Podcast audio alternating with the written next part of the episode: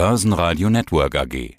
Das Vorstandsinterview. Ja, hallo, äh, mein Name ist Thomas Arnoldner, ich bin der Group CEO der 1 Telekom aus der Gruppe und ich freue mich, heute im Börsenradio zu sein. Ja, und Sie sind ein Kommunikationsanbieter, wie man es nennt. Mobilfunk, Festnetz, Datenübertragung. Wir wollen heute über Ihre gerade veröffentlichten Q3-Zahlen sprechen, aber natürlich auch über die Lage ganz generell. Zunächst mal zu Ihrem Markt. Wir sehen seit vielen Monaten eine Vielzahl an Problemen in ganz vielen Branchen. Ich glaube, wir brauchen das gar nicht alles aufzählen. An manchen Stellen werden wir im Laufe des Interviews sowieso drauf zu sprechen kommen. Wenn ich jetzt mit Fondsmanagern oder Vermögensverwaltern rede, um die Frage, welche Branchen denn auch in einem solchen Umfeld funktionieren, dann sagen die fast immer Telekommunikation, Herr Arnoldner. Wie resilient sind Sie in so einem aktuellen Umfeld?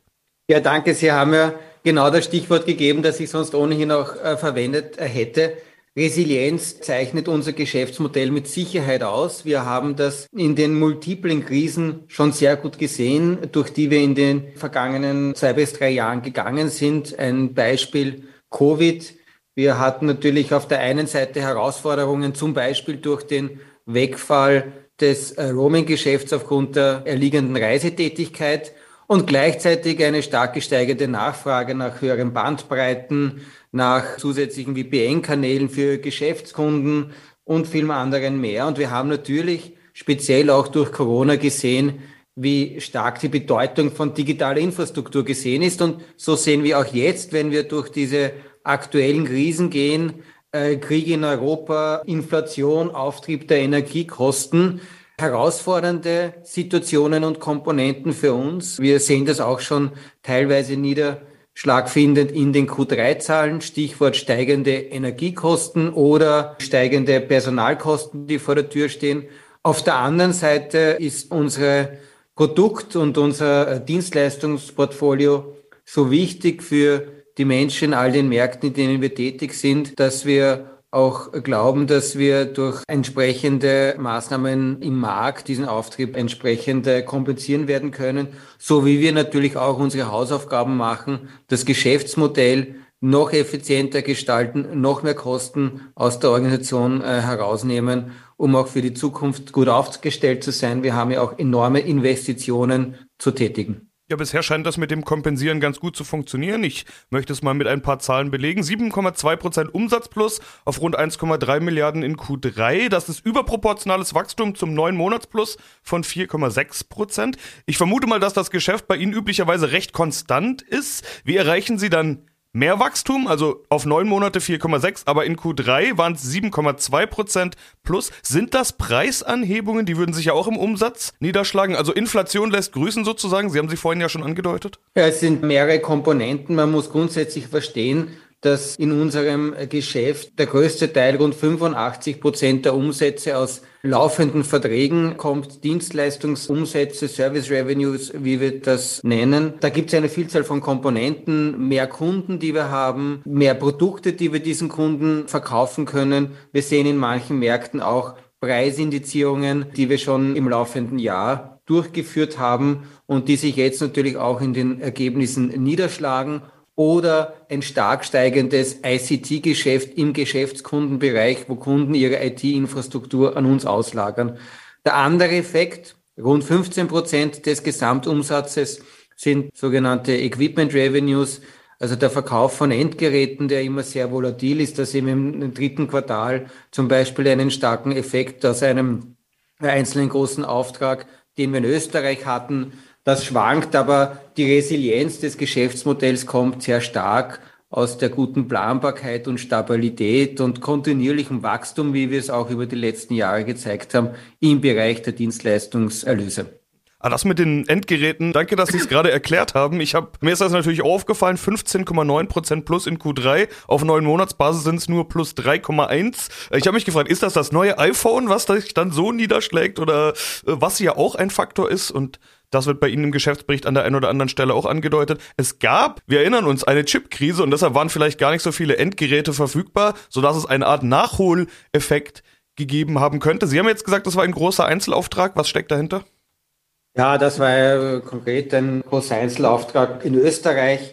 Ich glaube, wesentlich relevanter zu schauen ist es, wenn wir die operative Performance des Unternehmens einschätzen wollen, auf die Dienstleistungserlöse, auf die Art und Weise, wie wir unsere Kosten managen und als Resultat daraus, wie sich unser EBITDA, unsere wichtigste Profitabilitätskennzahl entwickelt. Und wir sehen hier zum Beispiel im dritten Quartal unser bereinigtes EBITDA in der Gruppe wieder um rund fünf Prozent gestiegen. Das ist, denke ich, eine sehr, sehr solide Performance, wo wir durchaus auch die sehr starke Performance der letzten Quartale und fast Jahre fortgesetzt haben. Ja, dann will ich die anderen Ergebniskennzahlen an der Stelle gleich auch noch ergänzen. EBIT 11,9 Prozent plus und Periodenergebnis 13,4 auf 205 Millionen Euro. Das wiederum ist unterproportional zum neun Monatswachstum. Äh, ich hatte jetzt die Q3-Zahlen angesprochen man könnte jetzt sagen, die Gewinndynamik schwächt sich ab, aber Sie haben vorhin schon äh, Energiekosten beispielsweise angesprochen, die bei Ihnen natürlich sich deutlich niederschlagen. Äh, vermutlich wir alle kennen gestiegene Energiekosten aktuell. Das ist etwas, was uns alle betrifft.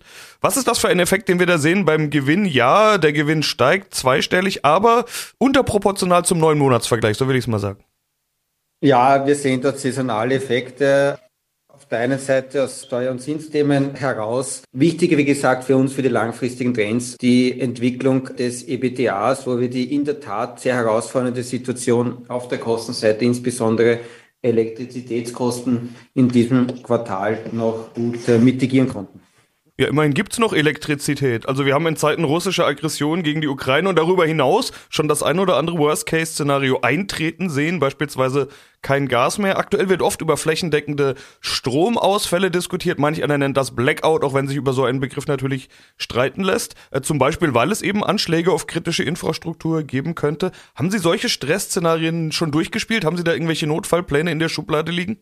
Ja, natürlich. Solche Notfallpläne gibt es seit vielen Jahren und die werden natürlich nicht erst seit dem Krieg in der Ukraine, sondern schon länger davor auch mit den jeweils relevanten Behörden natürlich im Detail durchgespielt. Es ist tatsächlich so, dass Telekommunikationsnetze, Festnetz wie Mobilfunk primär von elektrischem Strom als Energieträger abhängig sind. Das macht uns direkt sehr unabhängig von Gaskrisen, aber indirekt ist es natürlich so, dass wir vom öffentlichen Stromnetz abhängig sind. Das liegt doch in der Natur des Netzes. Es gibt nicht das eine Netz, sondern es gibt sehr, sehr viel unterschiedliche Komponenten in einem Netz von den zentralen Rechenzentren auf der einen Seite, dann im Fall von Österreich zum Beispiel über 8000 Mobilfunkstationen, die wir haben, über 10.000 abgesetzte Einheiten im Festnetz und die sind natürlich abhängig von der öffentlichen Stromversorgung. Wir sichern die ab mit Battery Backups und die zentralen Komponenten in unseren Netzen sind zusätzlich abgesichert mit unterbrechungsfreier Stromversorgung, Dieselaggregaten und ähnlichen. Das heißt, die zentralen äh, Komponenten sind sehr gut gegen Blackouts geschützt.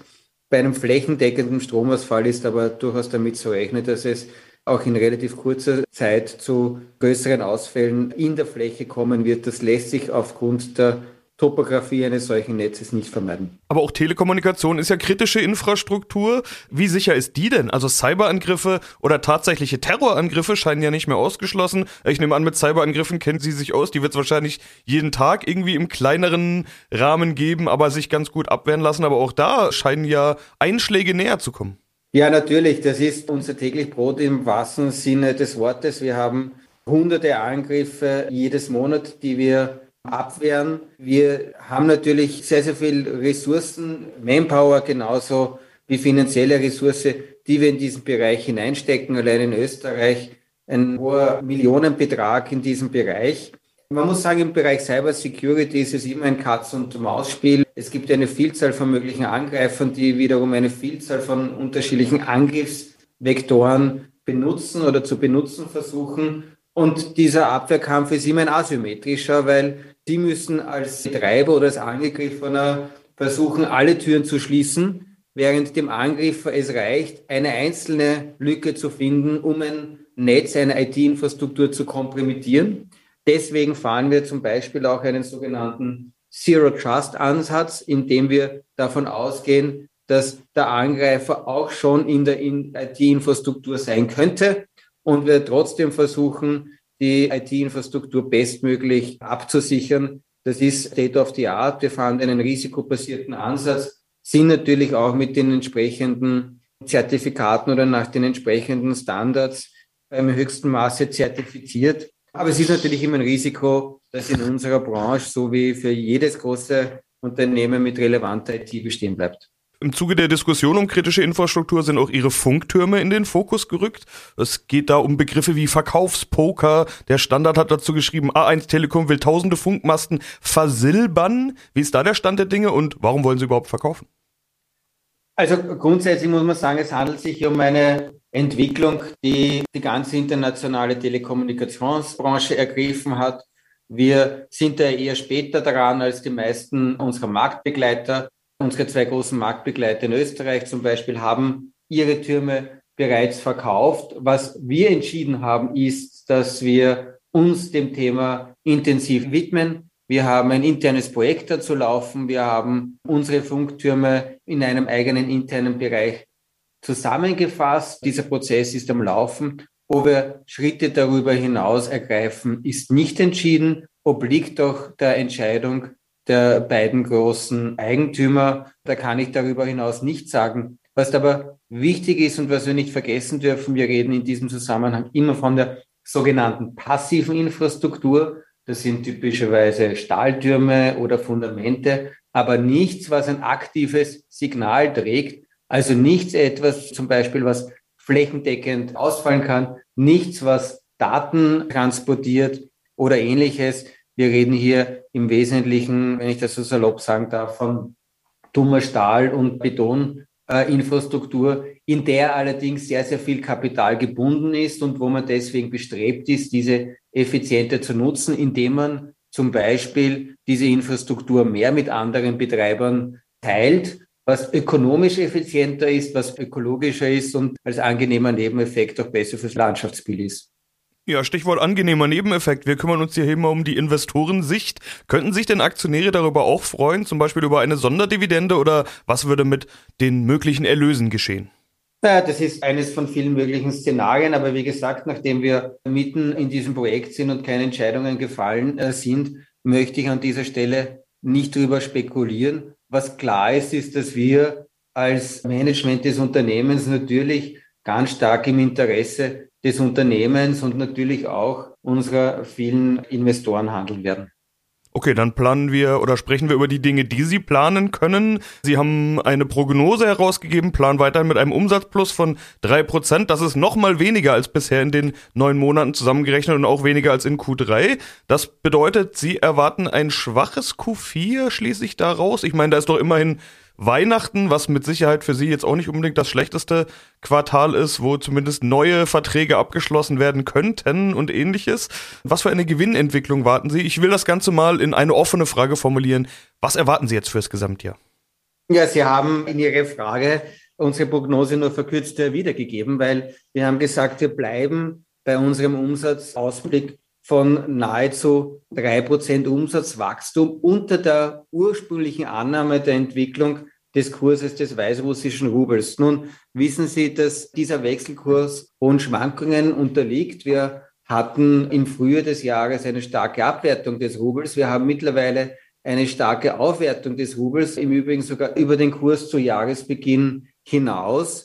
Und deswegen haben wir dazu auch angemerkt, dass wir die Wechselkurserwartung sehr, sehr schwer abbilden können, sollte der Kurs des belarussischen Rubels auf dem Niveau von Ende September bleiben bis zum Jahresende, dann ist er mit einem zusätzlichen Umsatzwachstum von 1 bis 1,5 Prozent zu rechnen, zusätzlich zu der herausgegebenen Umsatzerwartung. Die operativen Trends sind so, wie wir sie erwartet und vorhergesagt haben. Deswegen dieser Ansatz.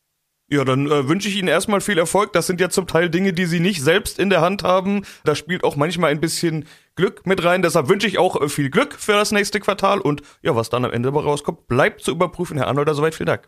Ich danke für das Gespräch. Das Börsenradio Nummer 1. Börsenradio Network AG. Hat Ihnen dieser Podcast der Wiener Börse gefallen? Dann lassen Sie es uns doch wissen und bewerten Sie unseren Podcast mit vollen fünf Sternen. Vielen Dank und bis zum nächsten Podcast. Alles rund um Börse.